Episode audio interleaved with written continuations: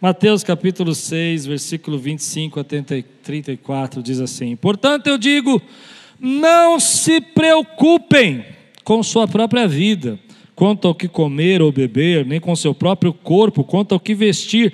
Não é a vida mais importante que a comida e o corpo mais importante que a roupa? Observem as aves do céu, não semeiam, nem colhem, nem armazenam em celeiros, contudo o Pai Celestial as alimenta. Não tem vocês muito mais valor do que elas? Quem de vocês, por mais que se preocupe, pode acrescentar uma hora que seja à sua vida?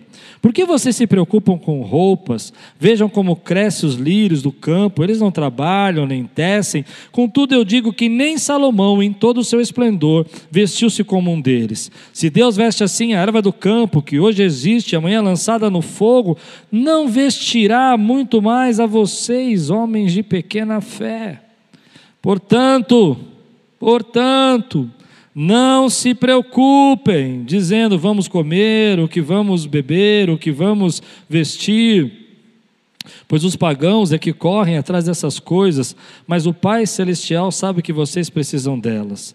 Busquem, pois, em primeiro lugar o reino de Deus e a sua justiça, e todas essas coisas, todas essas coisas, todas essas coisas serão acrescentadas a vocês. Portanto, não se preocupem com amanhã, pois o amanhã trará suas próprias preocupações. Basta cada dia o seu próprio mal. Vamos orar? Senhor, fala conosco nessa manhã. Traz a tua palavra agora ao nosso coração. Que venha, Senhor, teu Espírito, derramar graça, poder, misericórdias renovo em nome de Jesus. Amém. Hoje eu quero fazer você economizar na terapia. Fazer você gastar menos esse mês com terapia. Nós vamos fazer agora uma terapia em grupo. No final você deixa a minha oferta, se eu for um bom terapeuta, lá na porta. É brincadeira, não deixa oferta não. Eu acho que nós estamos vivendo um tempo de extrema ansiedade ter ansiedade. Eu vou contar um testemunho pessoal aqui. Ah, recentemente, né, no ano passado, já faz um ano, agora me sinto bem melhor e consigo até falar nesse assunto.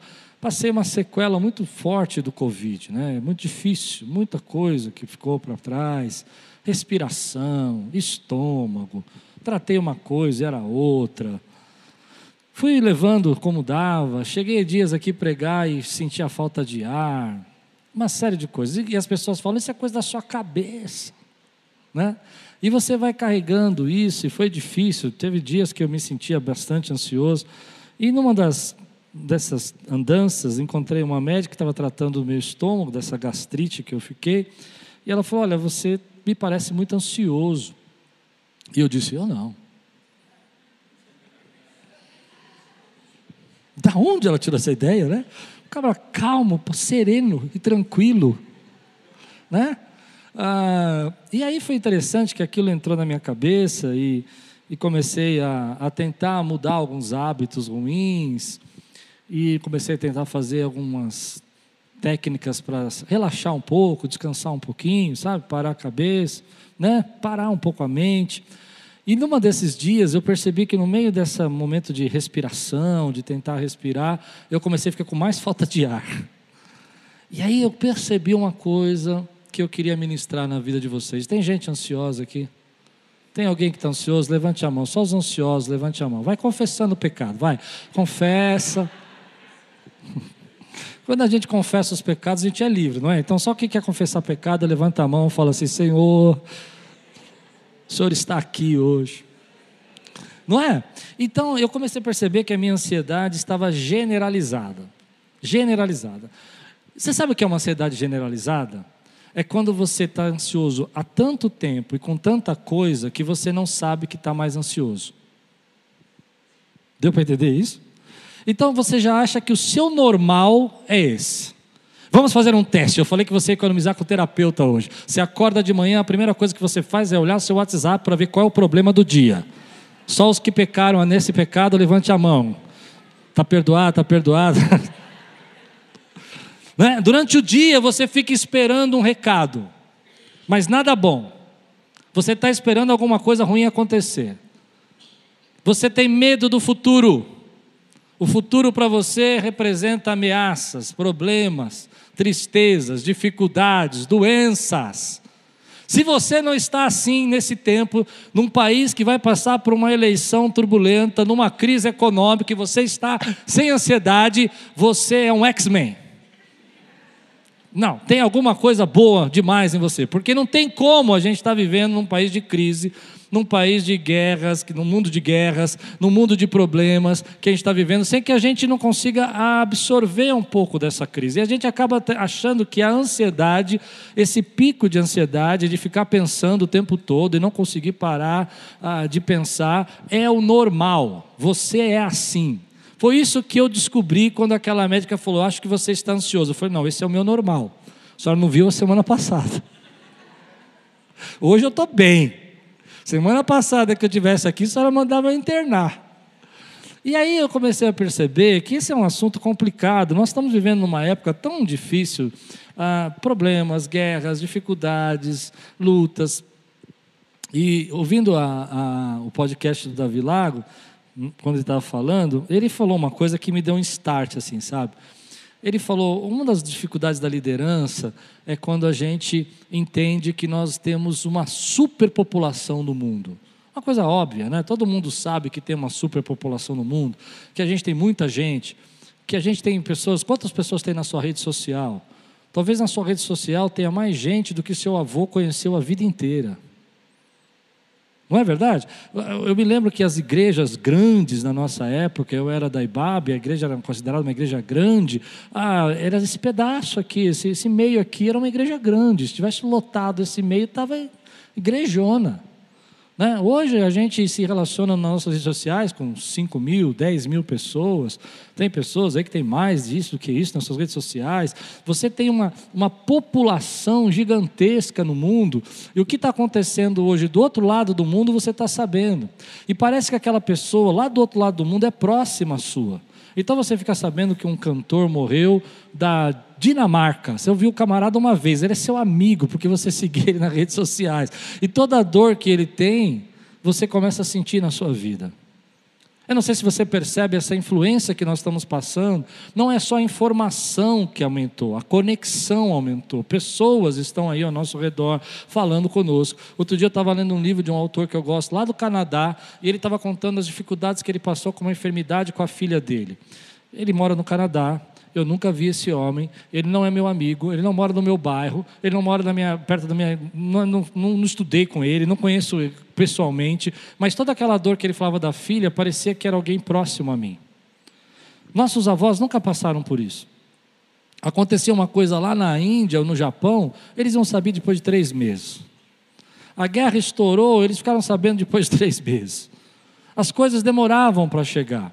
Você ficava sabendo aquilo que estava próximo a você, você ficava sabendo das informações que estavam ao seu redor, pessoas que você tinha conexão, seu tio, seu primo, seu irmão. E aí eu pergunto: quantos desses estão doentes? Não, você não entendeu a minha pergunta. Talvez tenha um, dois, talvez nenhum. Mas você não tem nenhum desses doentes, ou talvez um ou dois, mas todos os outros que você tem conexão por causa dessa grande população que a gente se relaciona, você acabou afetando para a tua vida. Então você começa a trazer para dentro da tua vida como se isso fosse algo natural, normal para você. Existem pessoas morrendo, existem pessoas sofrendo, existem pessoas. Ah, semana eu, eu, tenho evitado de ler jornal, eu tenho evitado, evitado. Mas eu caí na besteira de abrir lá a página de um, de um jornal essa semana e eles começaram a falar de uma doença que está estourando na Europa, viram essa semana?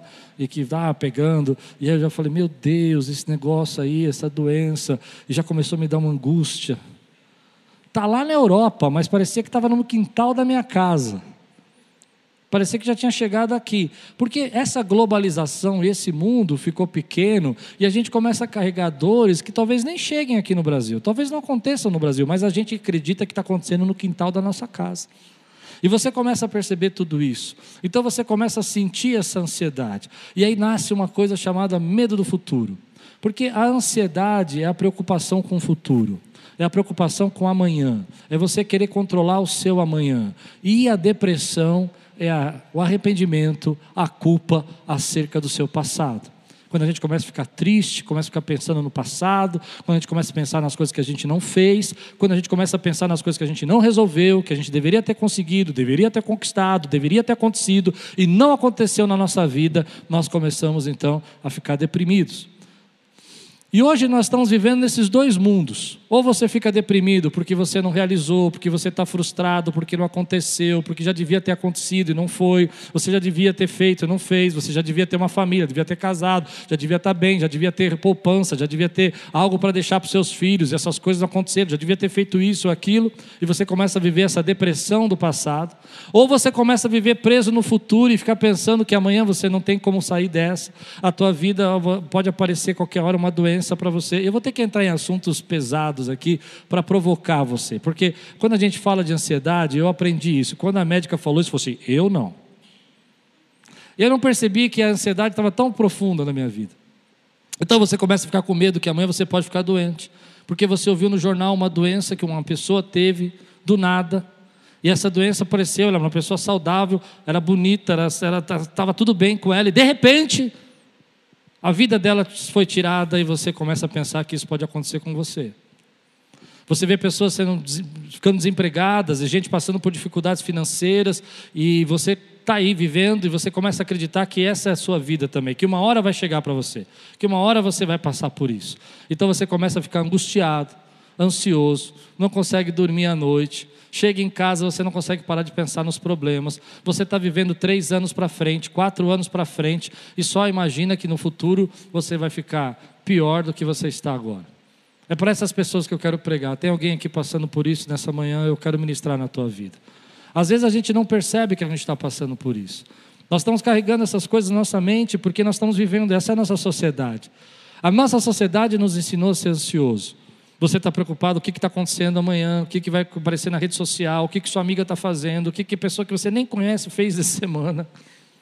E toda hora essa carga emocional está roubando a gente de viver o que Deus tem para nós. Então, se você entendeu o que eu quero pregar, eu brinquei com você que hoje eu quero ser seu terapeuta, posso ser seu terapeuta? Quem sou eu para ser seu terapeuta? Mas eu quero ministrar na tua vida. Eu comecei dizendo para você que o futuro pertence ao Senhor. Vamos dizer de novo isso? Levanta a tua mão com toda a tua fé agora, com toda a alegria, com a tua mente aqui, nesse lugar, nesse momento, no presente, no hoje, não no amanhã, não depois de amanhã, e diga: Meu futuro pertence ao Senhor. Olha o que Jesus vai dizer aqui no texto. Olha que coisa. Eu vou precisar desconstruir para construir depois. Olha o que o texto diz. Quem de vocês, por mais que se preocupe, pode acrescentar uma hora que seja na sua vida? Eu fico imaginando Deus olhando para mim e falando assim: Klaus, presta atenção. Quando que você conseguiu aumentar mais uma hora que seja na sua vida? Será que Jesus podia falar assim às vezes com a gente?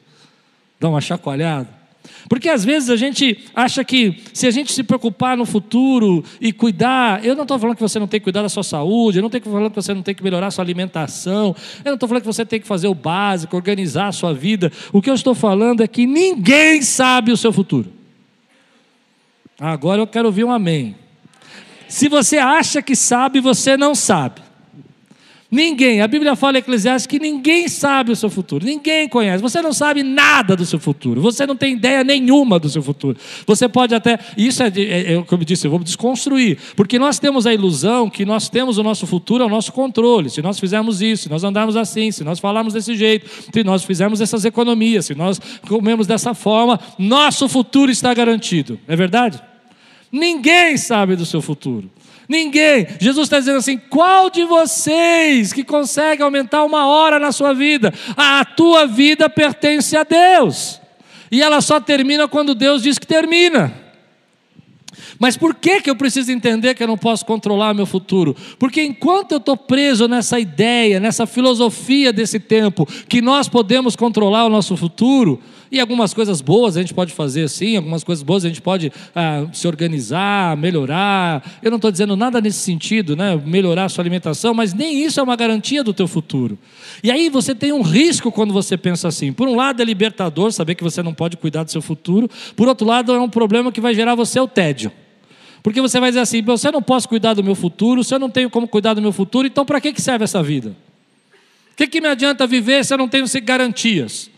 Que, que me adianta viver se eu não tenho o que fazer com o meu futuro? Se a vida vai ser assim, qualquer hora eu posso sofrer algum problema. E é esse desafio que a gente vive. Uma hora a gente fala, bom, meu futuro pertence a Deus, outra hora a gente fala, Senhor, pela misericórdia, deixa eu cuidar disso aqui, senão vai dar problema. Senhor, eu quero resolver o meu problema aqui, deixa eu cuidar do meu problema. E aí a gente começa a sentir esse tédio, porque a gente fala, não tem saída, não tem como resolver.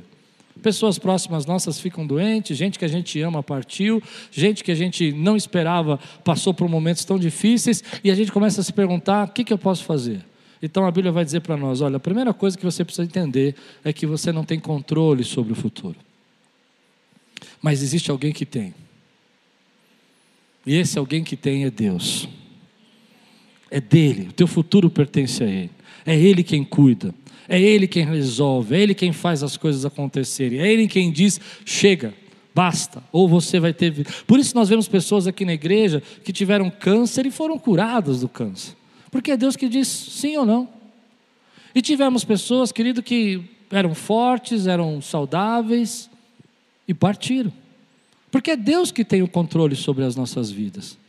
Mas a gente, quando começa a entender que a nossa vida pertence ao Senhor e que o nosso futuro está na mão dele, causa esse problema, porque nós estamos relacionados com 8 bilhões de pessoas e vendo problemas de todo mundo, escutando dificuldades, escutando pessoas. Hoje, o que você se relaciona dentro de uma igreja do tamanho da Quírios, talvez seja três vezes mais do que minha mãe se relacionou a vida inteira. Só no tamanho da Quírios. É, porque a comunidade que minha mãe frequentava tinha 200 membros. E ela não saía dali, daquele bairro. Ela não tinha redes sociais. Ela não se relacionava com pessoas. Para falar com uma tia, era um telefonema e era caro, era uma vez a cada mês. Hoje você fala por WhatsApp com pessoas do outro mundo, do outro, do outro lado do mundo. do outro mundo. Do outro lado do mundo. Né? De outro mundo, talvez tenha um sentido nisso, né? Elas estão vivendo em outro mundo, a gente vive no Brasil. Muito bom. Mas Jesus quer nos ensinar que a gente não tem como resolver isso. A gente não tem como lidar com isso. A única coisa que a gente pode fazer é crer que o nosso futuro pertence ao Senhor. Que é Ele que vai determinar a nossa vida. É Ele que vai falar o que nós temos que fazer, a hora que nós temos que fazer e como nós temos que fazer. Então, quando a gente coloca a nossa esperança nisso, tira um peso do nosso ombro. Por isso que eu brinquei que hoje você ia pagar a terapia. Porque você não pode fazer nada. Você pode fazer alguma coisa? Nada, absolutamente nada. Eu sei, eu sei, eu sei. Você vai dizer assim, não, mas eu posso me cuidar, eu posso comer saudável. Isso dá garantias do quê? Eu conheço gente que come tudo errado e está vivo. e eu fico comendo só. É. Não é assim? A gente fica lá só, só, nozes e castanhas e tal. O camarada já chega no restaurante e fala assim: desce aí, desce aí a pururuca, a feijoada. E você só fica olhando. O cara tá lá. Fala, Deus. Mas a gente precisa se cuidar, eu entendo, mas a gente não tem garantias. Então Deus está falando conosco, sabe, filho, sabe por que, você está assim? Sabe por que você está tão ansioso? Que você está esquecendo que o seu futuro está nas minhas mãos. E eu sei o que tenho pensado a vossos respeito. Eu sei o que tenho pensado a vosso respeito. Pensamentos de paz. Pensamentos de paz. Ele te deu, querido, coragem, força e graça Domingo à noite, eu não sei quantos ouviram a pregação domingo à noite, Deus me deu uma palavra no meio da sermão, assim, algo veio na hora, assim, que eu não te dei esse espírito de medo, de covardia. E algo falou profundamente no meu coração: Ele não te deu isso, não é dele, essa ansiedade não é dele, Ele não te deu ela, Ele não te colocou nessa prisão do medo, Ele não te colocou aí dentro, nada disso é dele. Eu quero receber o que é dele para a minha vida, e o que é dele para a minha vida é a paz, é o equilíbrio, é o amor, é a graça dele.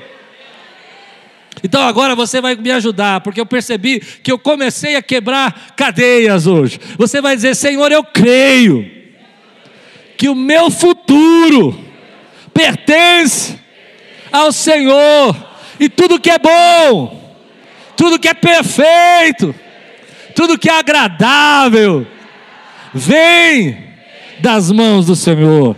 Dá um brado aqui, diga glória a Deus por isso, meu irmão. Aleluia! Aleluia! Mas isso resolve uma parte dos meus problemas. Eu saber que meu futuro está na mão do Senhor resolve uma parte dos meus problemas, mas não me ensina a viver, não me ensina a lidar com essa ansiedade. E essa semana, vindo um pastor falando na internet, achei interessante já muitos anos, acho que ele tem 70 anos de idade, e ele, ele falou uma coisa interessante. Ele falou: como é que a gente vive tanto tempo assim, na obra, no ministério? E ele disse assim: ah, você precisa entender que você só pode viver o hoje como quem vai viver 100 anos. E eu gostaria muito que você decorasse essa frase.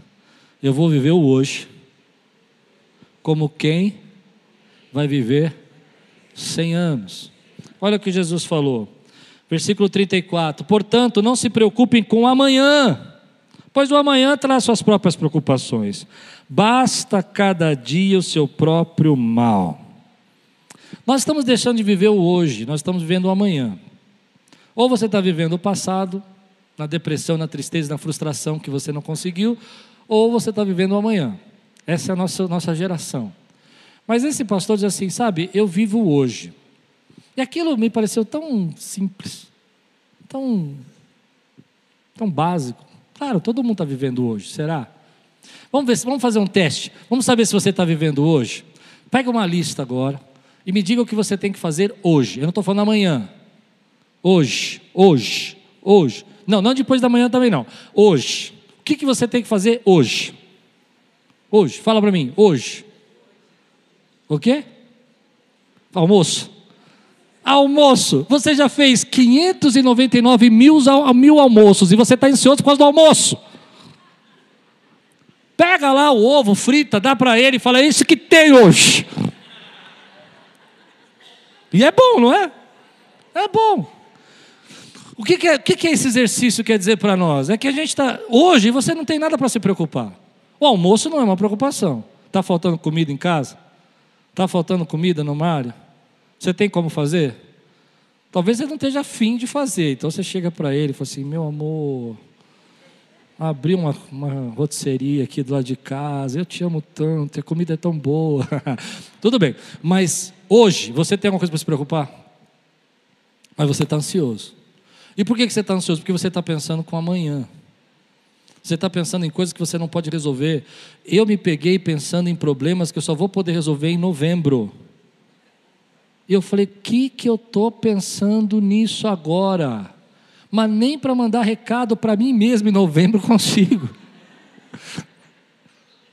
Tudo bem você fazer uma lista, você escrever as coisas que você tem que resolver, mas quando você começa a pensar no hoje, você vai perceber que a sua vida é agradável. E nós não estamos querendo fugir da nossa vida, nós estamos querendo fugir do problema. Não, você não entendeu. Nós não estamos querendo fugir dessa terra, dessa vida, desse, desse momento. Nós queremos viver. Mas nós estamos querendo fugir da preocupação. E a preocupação está nos indo em qualquer lugar. Eu não sei o que vai acontecer comigo amanhã, nem daqui dez dias, nem daqui um ano. Creio que tudo que Deus tem para mim é bênção. Mas se eu não viver o hoje, e hoje, sabe o que eu tenho que fazer? Eu tenho que pregar aqui, tenho que pregar, já preguei de manhã, já foi um, pregar agora, pregar às 18 e dormir das duas e meia às três e meia. É só isso que eu tenho que fazer hoje, irmão. E eu estou tão ansioso com amanhã. Já estou pensando na aula que eu tenho que dar amanhã à noite. Já estou pensando que eu tenho que resolver problema aqui na igreja de obra amanhã. Amanhã basta cada dia o seu mal. Nós precisamos aprender a viver hoje. Hoje você está com saúde? Hoje você está feliz? Deixa eu falar uma coisa que você precisa entender: por que, que a gente precisa viver hoje? O Espírito Santo está aqui nesse lugar. Mas nós não conseguimos sentir a presença dele se nós estivermos vivendo amanhã. Para sentirmos e aproveitarmos tudo que Deus tem para fazer nesse lugar, nessa manhã, você precisa viver hoje. Ah, tudo bem, hoje você está sozinho, eu entendi, mas hoje você está aí, cheio da graça, cheio da presença, e há uma nuvem de glória nesse lugar. Então adore, porque o que Deus tem para você hoje é adorar, é para isso que você veio aqui, para adorar, para sentir a presença de Deus, e nós não conseguimos desfrutar de nada do que nós estamos vivendo, porque você está lá naquele restaurante com a tua esposa, que você planejou a semana toda, pensando no que você vai fazer semana que vem. Quero ouvir aqui para que, que eu preguei agora. Levanta a mão e entrega seu pecado aqui.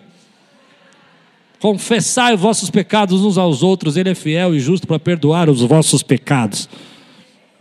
Não é verdade? Você está vivendo o amanhã, então nada do que Deus está fazendo para você hoje te interessa, te chama a tua atenção. Então eu quero dar um exercício para vocês. Só os obedientes aqui. Essa semana eu tenho feito isso, tem sido uma bênção para a minha vida. Eu acordo de manhã e faço a lista do que eu tenho que fazer hoje. Eu sei que eu tenho um monte de coisa para resolver na quarta. Eu sei que tem campanha na quinta. Amém? Eu sei que eu vou pregar fora. Eu sei que eu tenho que fazer sermão. Mas não é hoje. Como não é hoje? Eu não preciso me preocupar com isso hoje. Ah, mas é amanhã, se não der tempo. Basta cada dia o seu mal. Nós estamos com a nossa mente tão acelerada que a gente não consegue receber as bênçãos de Deus hoje. Então, sabe o que está acontecendo conosco? Nós estamos nesse lugar, num ambiente tão gostoso, com amigos, com pessoas tão queridas, com a presença de Deus aqui, com um louvor abençoado, com Deus querendo falar conosco coisas profundas, mas nós não conseguimos receber, porque a nossa mente está pensando como é que a gente vai pagar essa conta daqui 30 dias. E você está sofrendo 30 dias antes por uma coisa que Deus já resolveu para você que Deus já entrou com providência, porque Ele vai suprir as suas necessidades segundo as suas riquezas em glória. Então, o exercício que eu quero dar a você essa semana, como eu falei, hoje eu quero ser seu terapeuta. Você vai para casa, amanhã de manhã, quando você acordar, você vai colocar as quatro, cinco coisas que você tem que fazer naquele dia, e vai agradecer por todo o tempo que vai sobrar para você. Porque quando você foca naquilo que você vai fazer naquele dia, sobra tempo para você fazer as outras coisas. Porque muita coisa que você está fazendo é para amanhã, é para depois de amanhã. E coisas que você fica pesquisando para que em 30 dias, não, daqui um ano eu vou ter que fazer essa viagem, então eu preciso saber tudo agora. Você já esqueceu tudo. Daqui um ano você não lembra mais nada disso que você viu. Aliás, já mudou tudo para onde você vai. Até a rua que você pesquisou não existe mais. Aquele comércio que você queria almoçar já fechou. O mundo está mudando tão rápido que a gente acha que vai aprender uma coisa para aqui dois anos, daqui dois anos aquela profissão não existe mais. E isso tudo gera tensão. Eu não estou dizendo, vou repetir, que você não deva se programar, se organizar, coisas completamente diferentes. Poupar, se cuidar, são diferentes. O que eu estou dizendo é que você tem que viver o hoje. E o exercício é esse. O que, que você tem para fazer hoje? Eu vou dizer, se alegrar, curtir o seu domingo, aproveitar esse solzinho que deu, Dá um beijão na tua esposa hoje. Isso você pode fazer hoje. Jogar os seus filhos para o alto. Não é? Ah, mas e amanhã se eu ficar doente? Teu futuro pertence ao Senhor. Pertence ao Senhor. Mas eu, eu, eu quero ir mais fundo nisso. Quero provocar mais. Posso? Tudo bem, pastor Klaus, eu vou me colocar numa situação que você não falou para mim, mas eu sei que você pensou. Tudo bem, pastor Klaus, meu futuro pertence ao Senhor, eu tenho que viver o hoje, eu vou fazer essa listinha, mas eu sei que às vezes Deus me leva para estradas que eu não quero ir. E é isso que você não quer falar para ninguém. Eu vou falar para você. Deus nos leva às vezes para a estrada que a gente não quer ir. Você já foi levado por Deus para uma estrada que você não queria ir? Alguma vez você já chegou num momento da sua vida e você falou: por que, que Deus permitiu que isso acontecesse? Eu, quando eu peguei o Covid, eu falei: Deus, por que eu? Tem tanta gente que não pegou. E são tão ruinzinhos, eu sou tão bonzinho. A gente pensa assim, não é? A gente começa a dizer assim: por que eu? E quando a gente começa a pensar sobre isso e começa a viver essa situação, começa a entender essa situação, que Deus nos leva a estradas que nós não queremos ir. Deus já te levou uma estrada que você não quer ir. Vamos pensar na Bíblia, por exemplo, quando eu olho a vida do apóstolo Paulo, eu, eu fico com medo. Eu falo, como Paulo foi levado para estradas que eu não queria ir, ele foi preso. Ele pegou navio, naufragou, pegou navio, naufragou, pegou navio por três vezes, irmão. Camarada tinha um raio nele né, apedrejado, sofria cadeias, prisões, acusações. A própria igreja não respeitava. Em 1 Coríntios você vê Paulo falando assim: vocês precisam entender que eu não sou menor do que qualquer outro desses apóstolos. É muita luta. Deus levou esse homem para a estrada que ele não queria ir. E agora eu estou falando para gente aqui que, que é cristão real. Porque tem gente que vai falar assim para mim, mas Deus nunca me levou numa estrada que eu não queria ir. Eu falei, amém, meu irmão, você é uma benção. Mas ele levou José, levou Davi. Você, glória a Deus pela sua vida. Mas quem sabe que, que ser cristão não é fácil? E aí que está o nosso problema, porque às vezes a gente sabe que o nosso futuro pertence ao Senhor, agora você vai entender que eu quero pregar, mas ainda que você saiba que seu futuro pertence ao Senhor, você não sabe se esse futuro que Deus tem para você é a estrada que você quer andar. E aí é que a nossa consciência fica atacada, o nosso medo fica atacado, porque você sabe que tem pessoas que confiaram no Senhor e ficaram doentes, tem pessoas que confiaram no Senhor e ficaram desempregadas, tem gente que foi. Ah, eu, por exemplo, quando leio os, os, profetas, eu decidi que eu quero ser Elias, eu não quero ser Eliseu. Eu gostava de Eliseu, mas ultimamente eu não estou afim de ser Eliseu, porque Elias sobe no redemoinho, meu irmão, que coisa gloriosa, e Eliseu fica doente. E a Bíblia vai falar assim: e Eliseu ficou doente de uma doença mortal. E Elias com o redemoinho. É justo? Ele que tinha a poção dobrada. Então, esse tipo de coisa você não fala para ninguém, você só guarda no seu coração. Porque se você falar para alguém, vai parecer que você é um incrédulo. Pronto, eu falei para você. Se você abrir o seu coração, o que, que as pessoas vão pensar de você se você disser pra, que você não confia que Deus vai te levar para uma estrada que você não quer ir? Você não vai dizer isso. Você passa, você sofre, você se cala, você fica angustiado, você tem medo, mas você não fala nem para tua esposa isso, você não fala nem para o teu marido, porque se você falar isso, ele não vai entender. Só vai entender quem foi para uma estrada que não queria ir.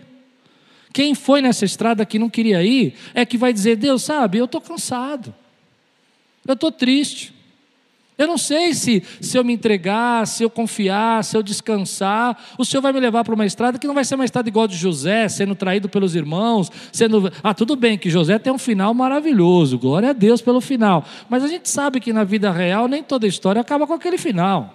Tem gente que não, vê, não vive para ver o final. Eu falei que ia cavar um poço, né? Não é nem um buraco, é um poço que eu estou cavando.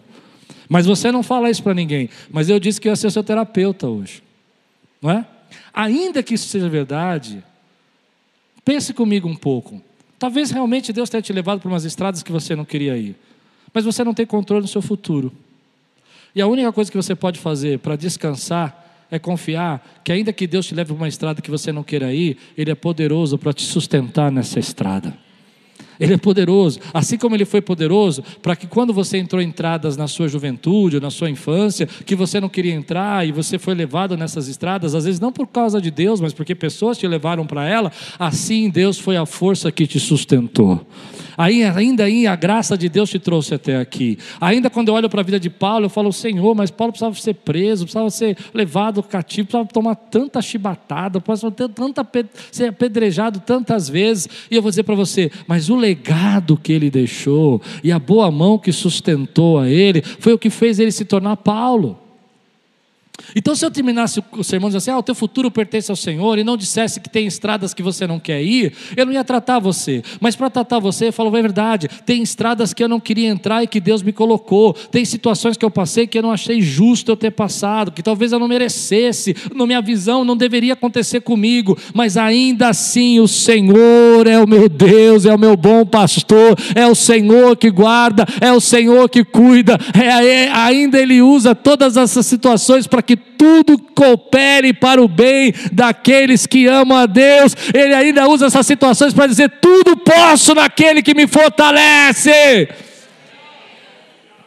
Então você precisa resolver isso, porque se você não resolver isso e você falar, tudo bem, Senhor, eu sei que tem estradas que eu não quero ir, você vai entrar dentro de uma prisão que eu chamo a prisão do medo. A prisão do medo é que você não controla o futuro, então a tua vida não faz sentido, porque você faz, faz, faz e não sabe como ela pode acabar. Eu sei que alguém aqui está falando para mim, pastor, prega, então eu vou pregar. Ó, oh, tem alguém pensando isso agora, recebe essa palavra na tua vida, meu irmão, e aí você fica preso nessa cadeia, e você começa a dizer, bom, eu não posso confiar, porque se eu sair dessa cadeia, o que, que vai acontecer nessa estrada? E se Deus me levar numa estrada que eu não quero ir? Mas eu quero dizer para você que esse lugar é o lugar pior que você podia estar. Ou você confia e acredita que Deus vai te conduzir por estradas que, mesmo que você não queira, Ele é poderoso para te sustentar e Ele tem o melhor para você, ou você para de viver e você não quer parar de viver. Você quer simplesmente se livrar da preocupação. E o único jeito de livrar dessa preocupação é falar: Senhor, eu não sei qual é a estrada que o Senhor tem, mas eu confio que, ainda que ela não seja agradável para mim, o Senhor tem um propósito, um destino para a minha vida. Foi o Senhor que cuidou de mim. Foi o Senhor que me sustentou na minha infância. Foi o Senhor que me trouxe até aqui. E não é agora que o Senhor vai quebrar a aliança que o Senhor tem comigo. O Senhor continua sustentando a minha vida. Mas enquanto você fica pensando e orando e pedindo e falando, mas acreditando que a estrada que Deus vai te levar não é o que você quer andar, que o caminho que você está percorrendo não é o que você vai querer viver, porque Deus já te levou para lugares que você não queria ir, você não consegue descansar. Mas a pergunta é: o que, que você pode fazer? O que você pode fazer? Nada. Nada. A única coisa que você pode fazer é falar: Senhor, a minha vida te pertence, assim como o meu futuro, e eu vou viver o hoje. E o hoje está lindo. Hoje a tua presença está aqui. Hoje a tua paz invade meu coração. Hoje eu só tenho que fazer almoço, não tenho nem que pagar a conta, então está bom demais. É o hoje. É o hoje que está dando. Ele está dando para você o hoje. É isso que ele está dando de presente para você. Agora, eu sei que tem gente que entende que o futuro pertence ao Senhor, mas não sabe se pode confiar nesse futuro, porque já entrou em estradas que não queria entrar. Você precisa resolver isso com o Senhor. E o jeito da gente resolver isso é orando. É chegando perto de Deus e conhecendo os propósitos de Deus para a nossa vida. É quando a gente está íntimo com o Senhor. Parece, parece um jargão falar orando. Mas eu vou explicar por que, eu quero falar orando. Porque a gente tem orado muito para informar Deus, sabe? A gente parece um boletim informativo ao Senhor. Senhor, as coisas estão ficando ruins, o armário está acabando, ó, não tem despe... mês que vem tem que pagar a conta. Vocês parecem. Eu, eu outro dia, olhando meu diário de oração, falei, nossa, aqui parece um jornal. Eu estou noticiando, Senhor. Senhor, tu não está sabendo das coisas, deixa eu te informar, aqui na terra está difícil. Está caindo aqui a casa, vai ter eleição esse ano, eu não sei o que vai acontecer com esse país, não. O senhor tem que dar um jeito. Só que Deus nunca chamou a gente para informá-lo. Deus nos chamou para convidá-lo a fazer parte da nossa vida. Eu não sei se você entende o que eu quero dizer com oração informativa. Você vai relatando. Senhor, esse homem que o Senhor me deu, uma misericórdia, Senhor, tem misericórdia. Senhor, essa mulher está mais Você está informando. Você devia falar, Senhor, participa do meu casamento, traz saúde para minha família.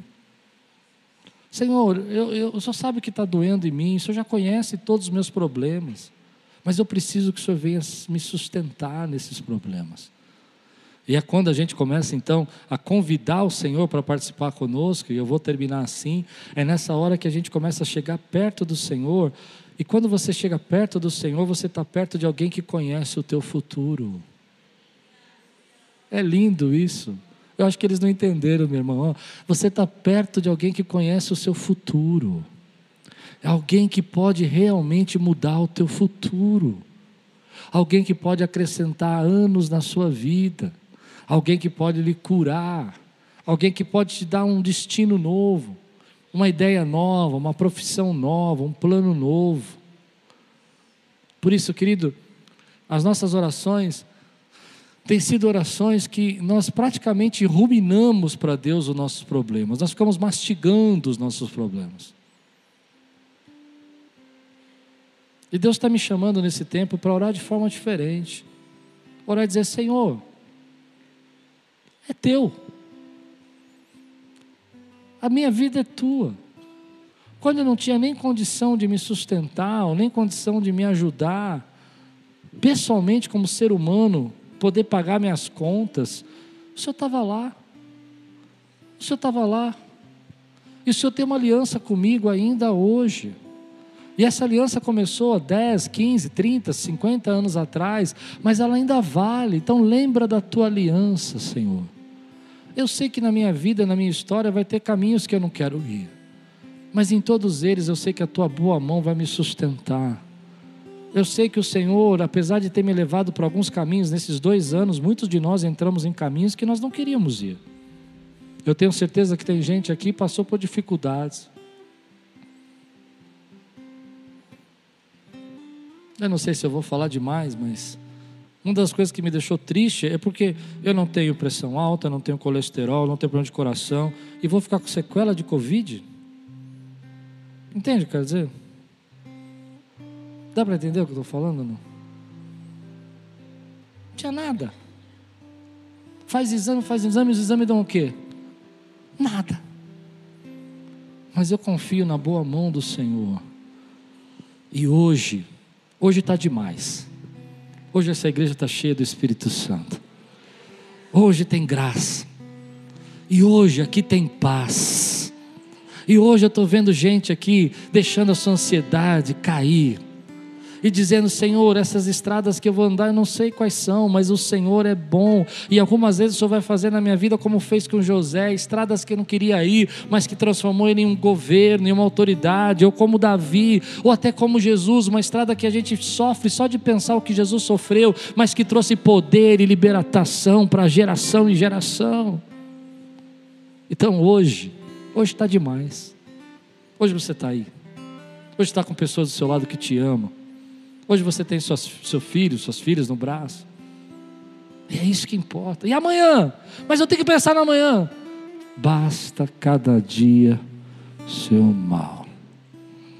Então você vai pertinho dele. E a arma mais poderosa que nós temos contra a ansiedade é a oração. E quando a gente chega perto dele, ele começa a revelar os planos que ele tem no nosso respeito. E ele começa a nos tirar de dentro dessa prisão do medo e começa a dizer para você, para mim, ó, esse lugar que você está não é o que eu te coloquei, não foi eu que te dei isso. Não fui eu que te dei essa ansiedade, não fui eu que te dei esse medo, não fui eu que te dei essa preocupação, não fui eu que te dei esse pânico, não fui eu que te dei essas dificuldades que você está sentindo no seu coração, eu não te dei nada disso. O que eu te dei é: deixo-vos minha paz, a minha paz vos dou. Foi isso que eu te dei. Eu te dei a minha paz. Você recebe essa palavra hoje? Se você quer deixar sua ansiedade aqui, fica de pé no teu lugar, eu quero orar com vocês. Tem gente aqui que está passando por isso, que quer deixar sua ansiedade aqui. Levante sua mão bem alta. Você vai fazer uma oração comigo, confessando agora, e vai dizer assim: Senhor, o meu futuro pertence ao Senhor. E quando eu andar por estradas que eu não gostaria, eu ainda confio no teu amor e é na nossa aliança. Aleluia.